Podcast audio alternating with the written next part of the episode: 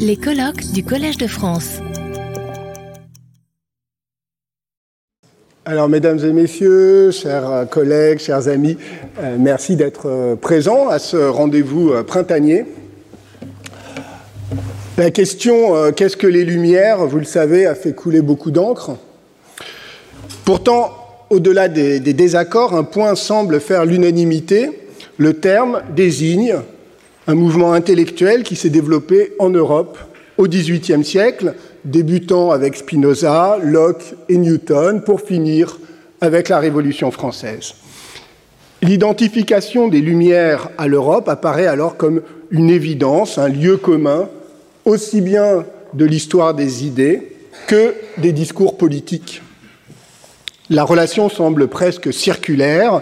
Non seulement les Lumières ont rayonné de Paris à Berlin, d'Édimbourg à Naples, mais elles auraient contribué à penser le continent européen comme entité culturelle et comme projet civilisationnel. Ce lien intrinsèque est au cœur des controverses actuelles sur la validité et la portée des Lumières. Pour certains, c'est justement la grandeur de l'Europe que d'avoir promu des valeurs humanistes à portée universelle fondées sur les droits des individus et sur la reconnaissance d'une humanité commune. Pour d'autres, à l'inverse, cette prétention de la philosophie des Lumières à l'universalité est compromise, voire oblitérée, invalidée par son ancrage européen et surtout par l'histoire de l'impérialisme occidental qui s'est trop souvent revendiqué des Lumières et d'une mission civilisatrice pour justifier sa domination coloniale. Ce nouveau chantage aux Lumières, qui n'est plus tout à fait celui que dénonçait en son temps Michel Foucault, semble nous enfermer dans un choix impossible. D'un côté, un eurocentrisme désuet, inadapté au monde du XXIe siècle, de l'autre, un relativisme désespérant, sans horizon commun. Heureusement, nous ne sommes pas condamnés à cette alternative. Pour en sortir, il suffit d'élargir le point de vue, de s'ouvrir à d'autres configurations historiques et géographiques et de se défaire de cette idée des Lumières comme phénomène uniquement européen. J'ai donné à cette introduction le titre de Pluraliser les Lumières qui, vous l'avez compris, est en quelque sorte le mot d'ordre de cette chaire. Au passage, je vous prie euh, de m'alerter lorsque ce mantra commencera à devenir un slogan un peu éculé ou à ressembler à du radotage. Toutefois, il y a plusieurs façons de pluraliser les lumières. Il peut d'abord s'agir de mettre en évidence la diversité intellectuelle des lumières européennes. Celles-ci, en effet, ne se laissent pas réduire à une doctrine unique, par exemple le rationalisme et le droit naturel, mais elles doivent plutôt être définie comme une, scène de débats et de controverses où s'expriment des conceptions différentes, parfois même opposées, de l'émancipation des individus et du progrès des sociétés. C'est un point de vue qui est de plus en plus largement partagé par les historiennes et les historiens. Il existe néanmoins une seconde façon de pluraliser les Lumières, plus audacieuse sans doute, plus rarement mise en œuvre, et qui va nous occuper pendant ces deux journées. Elle repose sur l'hypothèse que l'Europe n'a pas, n'a jamais eu le monopole des Lumières. Bien sûr, il ne s'agit pas de nier l'importance des apports de la pensée européenne du XVIIIe siècle au plan scientifique, politique, éthique, mais plutôt d'y voir une étape, une étape essentielle sans doute, mais une étape seulement d'une histoire mondiale et transculturelle des Lumières. Il faut commencer par observer que les Lumières européennes ne constituent pas une rupture aussi nette qu'elles le prétendent. Elles empruntent à des traditions plus anciennes, à l'humanisme de la Renaissance, au rationalisme médiéval, à la philosophie antique. Or, une partie de ces héritages ont transité par d'autres aires culturelles, et ils y ont souvent été profondément remaniés. Pensons à l'œuvre d'Al-Farabi, commentant Aristote à Bagdad et à Damas au Xe siècle, à Avicenne un siècle plus tard en Perse, et bien sûr à Averroès, à Cordoue au XIIe siècle, dont il sera question dans un moment. Pensons aussi au rationalisme juif incarné par Maïmonide et que Moses Mendelssohn, cette grande figure juive de la Aufklärung, réactive au XVIIIe siècle. Plus largement, les philosophes des Lumières n'hésitent pas à chercher et à trouver dans d'autres traditions intellectuelles les éléments nécessaires à la critique du christianisme, à l'affirmation de la liberté ou à l'éloge de la tolérance. Le scepticisme critique qui irrigue leurs écrits n'est pas seulement un geste réflexif de la pensée européenne sur elle-même, qui sortirait de l'obscurantisme, comme le baron de Münchhausen en tirant sur ses propres cheveux. Il provient de la rencontre et de la confrontation avec la Chine et l'Inde, si importante pour toute une génération de philosophes, Voltaire en tête, et plus largement avec un ensemble de savoirs et de pratiques culturelles venus d'Orient, comme l'a établi notamment Jürgen Osterhammel, mais aussi du contact avec des sociétés radicalement différentes en Amérique du Nord et plus tard en Polynésie, ce que l'on a appelé parfois la critique sauvage, ce geste consistant à faire porter la contestation de l'Europe par des personnages exotiques, tels le Huron Adario dans les dialogues du baron de Lahontan dans l'Amérique. Eh bien, ce, cette critique sauvage n'est pas uniquement un exercice fictionnel, elle est aussi le résultat d'un véritable choc anthropologique qui a mis en branle la pensée européenne de Montaigne à Diderot. Paradoxalement, la critique nécessaire et légitime de l'orientalisme, hérité du travail d'Édouard Saïd, a contribué à obscurcir ces, héritages, à ne considérer l'intérêt des Européens pour les savoirs des autres que comme des manifestations d'arrogance coloniale et des projections fantasmatiques, on se prive de la possibilité de comprendre la dette réelle que les Lumières européennes ont contractée à l'égard d'autres traditions philosophiques ou savantes, et notamment orientales.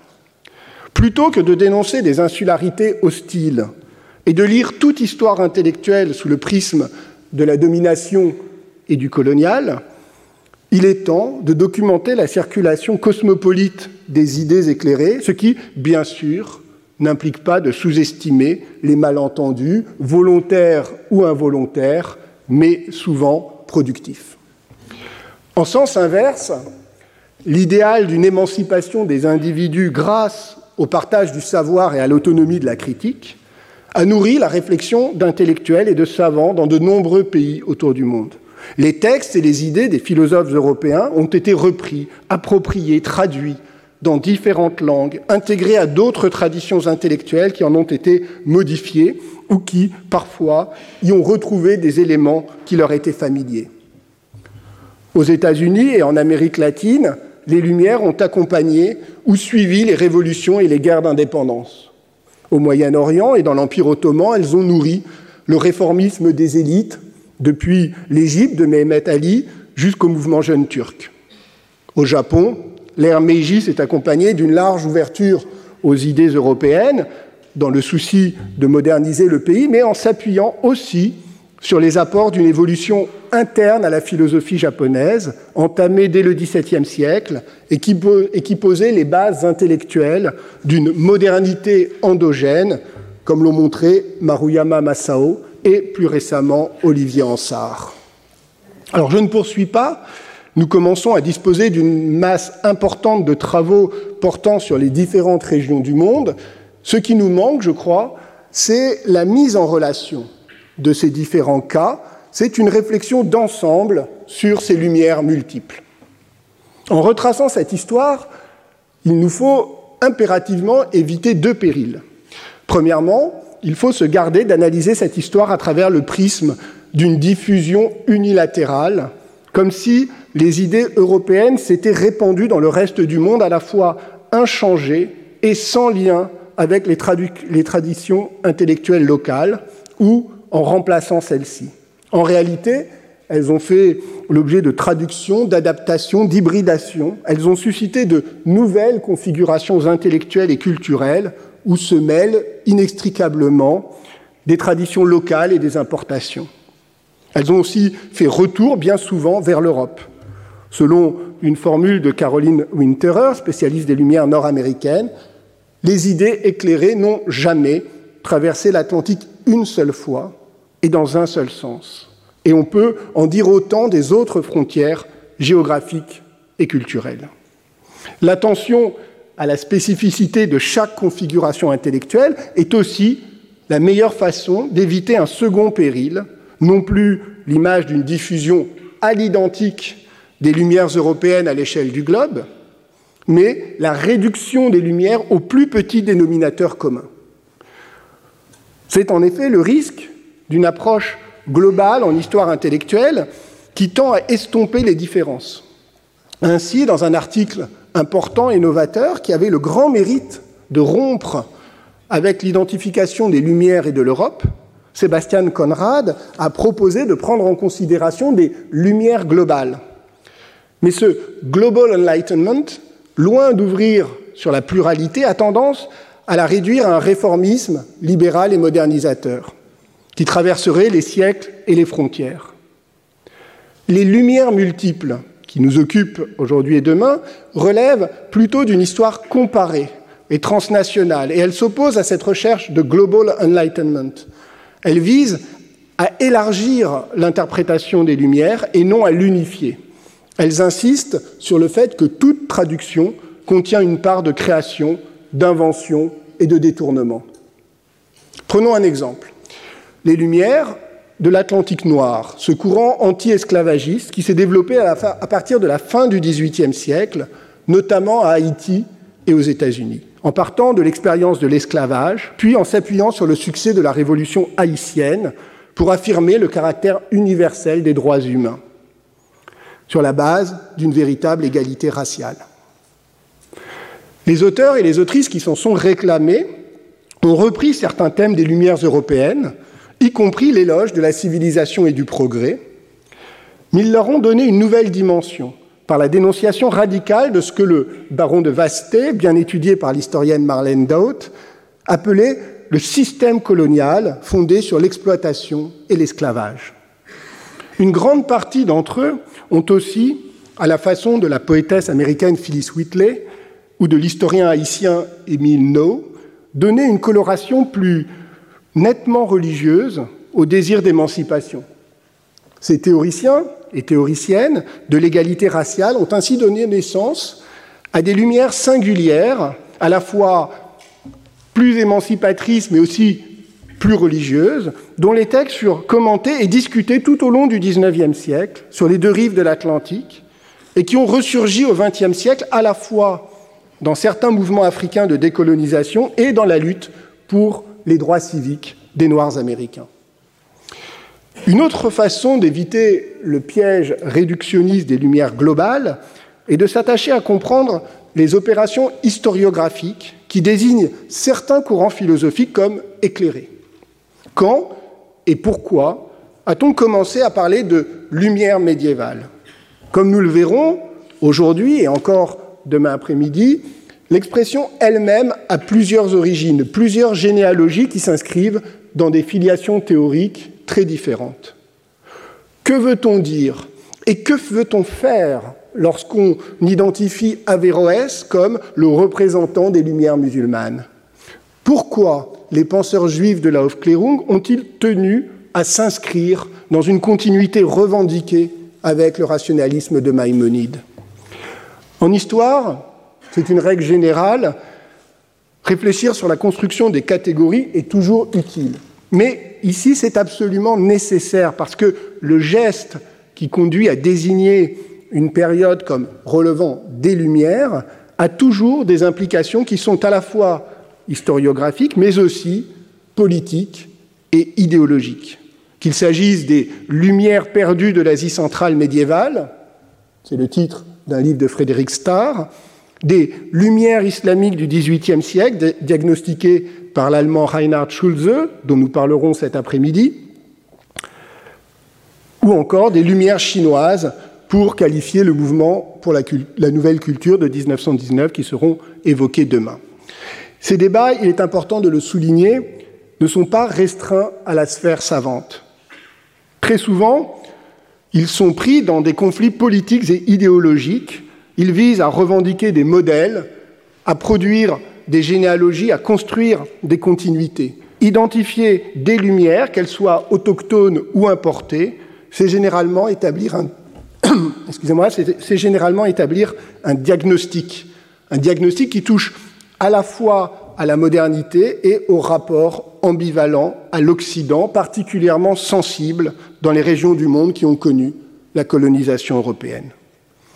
Très souvent, ces opérations sont articulées aussi à des projets nationaux, voire nationalistes, comme si chaque nation devait pouvoir évoquer la spécificité de lumière nationale, comme nous le verrons par exemple dans le cas mexicain.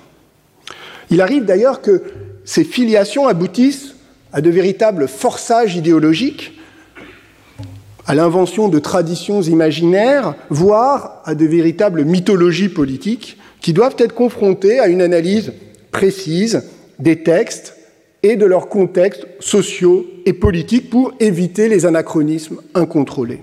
C'est pourquoi le comparatisme qui sous-tend l'étude des lumières multiples porte à la fois sur la matière historique et sur les opérations historiographiques qui les qualifient.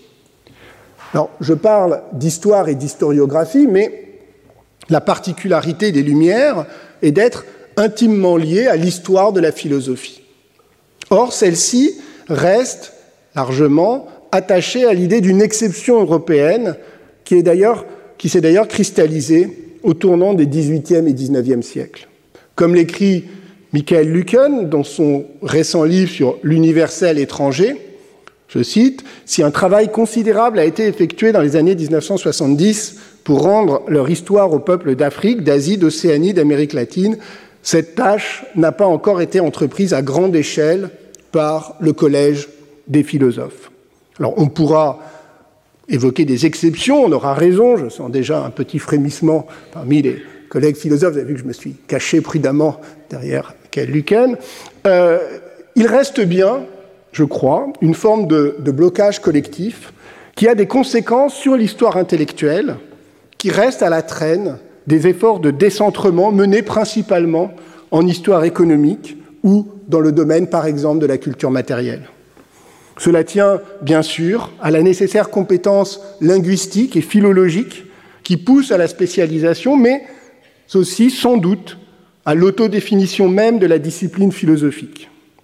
La présence de plusieurs collègues philosophes, et je les en remercie, euh, dans ce colloque nous permettra aussi d'engager la discussion sur ce point. De cette approche comparative, interdisciplinaire et réflexive, les lumières européennes du XVIIIe siècle elles-mêmes doivent sortir décapées, car elles aussi sont une construction rétrospective. La catégorie historiographique désignant une période de temps, un mouvement intellectuel ou un ensemble de transformations culturelles est largement postérieure au XVIIIe siècle. Ce n'est qu'à la toute fin du XIXe siècle et au début du XXe siècle que les termes lumière avec un L majuscule Enlightenment, Illuminismo, Illustration se sont imposés pour traduire l'allemand Aufklärung et pour imposer l'idée d'un mouvement intellectuel pan-européen donnant son nom à une période de l'histoire des idées. C'est-à-dire exactement au même moment, par exemple, que le terme keimo en japonais, comme nous le verrons demain, qui leur est donc exactement contemporain, et je crois que cela mérite d'être signalé. De plus, les controverses qui entourent l'interprétation des Lumières européennes sont elles-mêmes saturées d'enjeux politiques, de partis pris idéologiques et de conflits d'héritage. Lumière radicale contre lumière modérée, lumière nationale contre lumière cosmopolite, lumière religieuse contre lumières anticléricales, lumière périphérique contre lumière française ou allemande. La pluralisation des lumières dessine aussi ces lignes de fracture à travers le continent européen, et contribue à en défaire l'apparente homogénéité. La pluralisation des Lumières est ainsi l'occasion de revenir de façon plus critique, plus lucide, sur le flou qui entoure leur définition. Au fond, celle-ci désigne plusieurs choses. Un idéal d'émancipation par la diffusion du savoir et par l'éducation, la sécularisation, c'est-à-dire la critique des dogmes religieux, l'affirmation de l'autonomie critique des individus. Troisièmement, la valorisation des sciences et du progrès technique et matériel. Et enfin, les droits de l'homme et le libéralisme politique. Dans le grand récit de la modernité européenne, ces quatre éléments font système. Mais ce que nous voyons bien aujourd'hui, c'est qu'il n'en est rien. Dans certains cas, la modernisation scientifique et technologique s'accorde très bien avec l'absence de liberté individuelle ou même avec de nouvelles formes de fondamentalisme religieux. Si bien que la diversité des Lumières nous conduit à revenir sur la spécificité des Lumières européennes du XVIIIe siècle, mais aussi sur leurs limites et leurs contradictions. Tandis qu'à l'inverse, quelle que soit la région étudiée, selon que l'on privilégie, privilégie, la liberté de philosopher, la tolérance religieuse, les droits individuels ou le progrès scientifique, ce ne sont pas tout à fait les mêmes lumières que l'on identifiera. Pour aller vite et de façon schématique, on peut distinguer une interprétation libérale des Lumières, qui insiste sur les droits de l'homme et sur la démocratie, une interprétation marxiste, qui cherche les origines du matérialisme et de l'athéisme, et une interprétation scientiste, glorifiant l'innovation technologique. Or, ces différents courants, qui nous sont familiers, tant ils organisent l'histoire occidentale de la philosophie, prennent de nouvelles formes lorsqu'ils sont confrontés à d'autres terrains et à d'autres traditions. Le geste visant à universaliser un concept traditionnellement associé à l'Europe a bien sûr des précurseurs. Ainsi, l'anthropologue Jacques Goudy a proposé il y a quelques années une stimulante histoire plurielle et comparée des renaissances, ce qui n'est pas sans rapport avec notre entreprise. De même, l'économiste et philosophe indien Amartya Sen a montré à plusieurs reprises que la démocratie n'était pas une invention occidentale. L'idée de liberté existe sous de nombreuses formes dans différentes cultures, et surtout l'idée même d'une rationalité discursive et délibérative, c'est-à-dire la valorisation du débat public comme instrument politique, qui est si fortement associée dans notre imaginaire aux Lumières, a en réalité de très nombreuses racines, par exemple dans l'Inde du XVIe siècle, à l'époque de l'empereur moghol Akbar. Selon une formule frappante qu'affectionne Amartya Sen, qu'il reprend régulièrement, je cite, Giordano Bruno a été brûlé pour hérésie sur le Campo dei Fiori à Rome en 1600, alors même qu'Akbar s'exprimait sur la tolérance à Agra. Cette pluralisation des Lumières invite ainsi à réviser les récits habituels de la modernité à la façon dont le sociologue Shmuel Eisenstadt avait parlé de modernité, de modernité multiple, formule à laquelle le titre de ce colloque fait écho sous la forme d'un clin d'œil. Elle doit permettre aussi de contribuer au débat sur l'universalisme, ce qui nous ramène au dilemme que j'évoquais en commençant. Entre, d'une part, l'invocation d'un universalisme de surplomb, dont le contenu serait décrété depuis l'Occident, et d'autre part, le rejet de l'idée même d'une commune humanité fondant des règles morales et politiques universelles, nous sommes nombreux à chercher les voies de cet universalisme latéral dont parlait ici même Maurice Merleau-Ponty et que Suleiman Bachirdian, qui nous euh, fera l'honneur ce soir euh, euh, de sa présence et d'une conférence, associe à la pluralité des langues et au geste de la, traduction. Les limites de toute proclamation d'universalité sont bien connues et ont fait l'objet de critiques serrées, notamment de la part d'Étienne Balibar, qui a pointé la contradiction performative d'un universalisme énoncé depuis un lieu et un moment particulier. En revanche, les lumières multiples permettent de déplacer la discussion sur un plan qui n'est plus normatif, mais historique. Il s'agit moins d'évaluer philosophiquement l'universalité des Lumières que de décrire historiquement leur universalisation, c'est-à-dire la façon dont certaines idées ont circulé, ont été reprises, appropriées dans des contextes différents. C'est cette multiplicité qui garantit leur universalisation.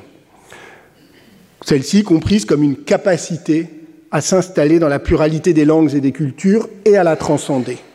Dans le monde multipolaire et multiculturel qui est le nôtre, L'universel ne doit plus être et ne peut plus être synonyme d'uniformité. C'est au contraire l'existence de formes singulières et différentes, leur aptitude à échanger, qui témoignent d'un potentiel d'universalisation. L'universel comme défi transculturel, pour reprendre les termes de Paulin Ontonji, qui invitait depuis la philosophie africaine à repenser un humanisme cosmopolite, horizon infini d'une tâche commune. Il s'agit alors, comme l'écrit aujourd'hui la philosophe et romancière Nadia Yala Kisukidi, de multiplier les sites d'énonciation de l'universel. Multiplier les sites d'énonciation de l'universel, ce qui, au fond, est le projet même qui sous-tend la reconnaissance et l'étude des lumières multiples. Dans un beau livre qui vient de paraître, Marcus Messling rappelle que la littérature, et notamment francophone, est aujourd'hui un des terrains où s'invente et s'éprouve cette aspiration à l'universel après l'universalisme. Les sciences humaines peuvent aussi et doivent aussi y contribuer. Avant de céder la parole aux intervenants, ce que je vais faire dans une minute, je voudrais affirmer nettement que ce colloque n'a pas vocation à présenter une synthèse exhaustive ou un bilan d'ensemble des lumières, des lumières multiples. L'heure n'est certainement pas au bilan, et j'envisage plutôt ce colloque comme le coup d'envoi d'une réflexion collective appelée à se poursuivre et qui aura d'autres moments. Certaines régions qui mériteraient assurément plus d'attention seront peu représentées lors de ces deux journées. Je pense par exemple au Brésil, aux Caraïbes, au sous-continent indien, à l'Asie du Sud-Est. Mais elles seront, je l'espère, évoquées dans la discussion. Nous allons néanmoins voyager de l'Andalousie médiévale au Moyen-Orient contemporain, du Mexique au Japon, de l'Afrique à la Chine. Je ne vous cache pas qu'il y a là une forme de pari. Les colloques, le plus souvent, réunissent des spécialistes d'un domaine, habitués à dialoguer entre eux, partageant les mêmes références et les mêmes intérêts. Aujourd'hui et demain, ce sera tout l'inverse. Les collègues qui participent à ces journées travaillent sur des domaines parfois très éloignés. Ils ont accepté de répondre à l'invitation, de partager leur savoir, de croiser leurs réflexions et je les en remercie très chaleureusement. Nous ferons un premier bilan demain soir lors de la table ronde grâce aussi aux plages de discussion qui seront, je l'espère, animées, mais nous savons déjà que des fils vont se dessiner, reliant certaines communications les unes aux autres deux journées. Merci à toutes et tous de votre présence, de votre confiance. Merci à Jean-Louis Fassi et aux équipes du collège pour leur aide dans leur organisation de ce colloque. Retrouvez tous les contenus du Collège de France sur www.colège-2-france.fr.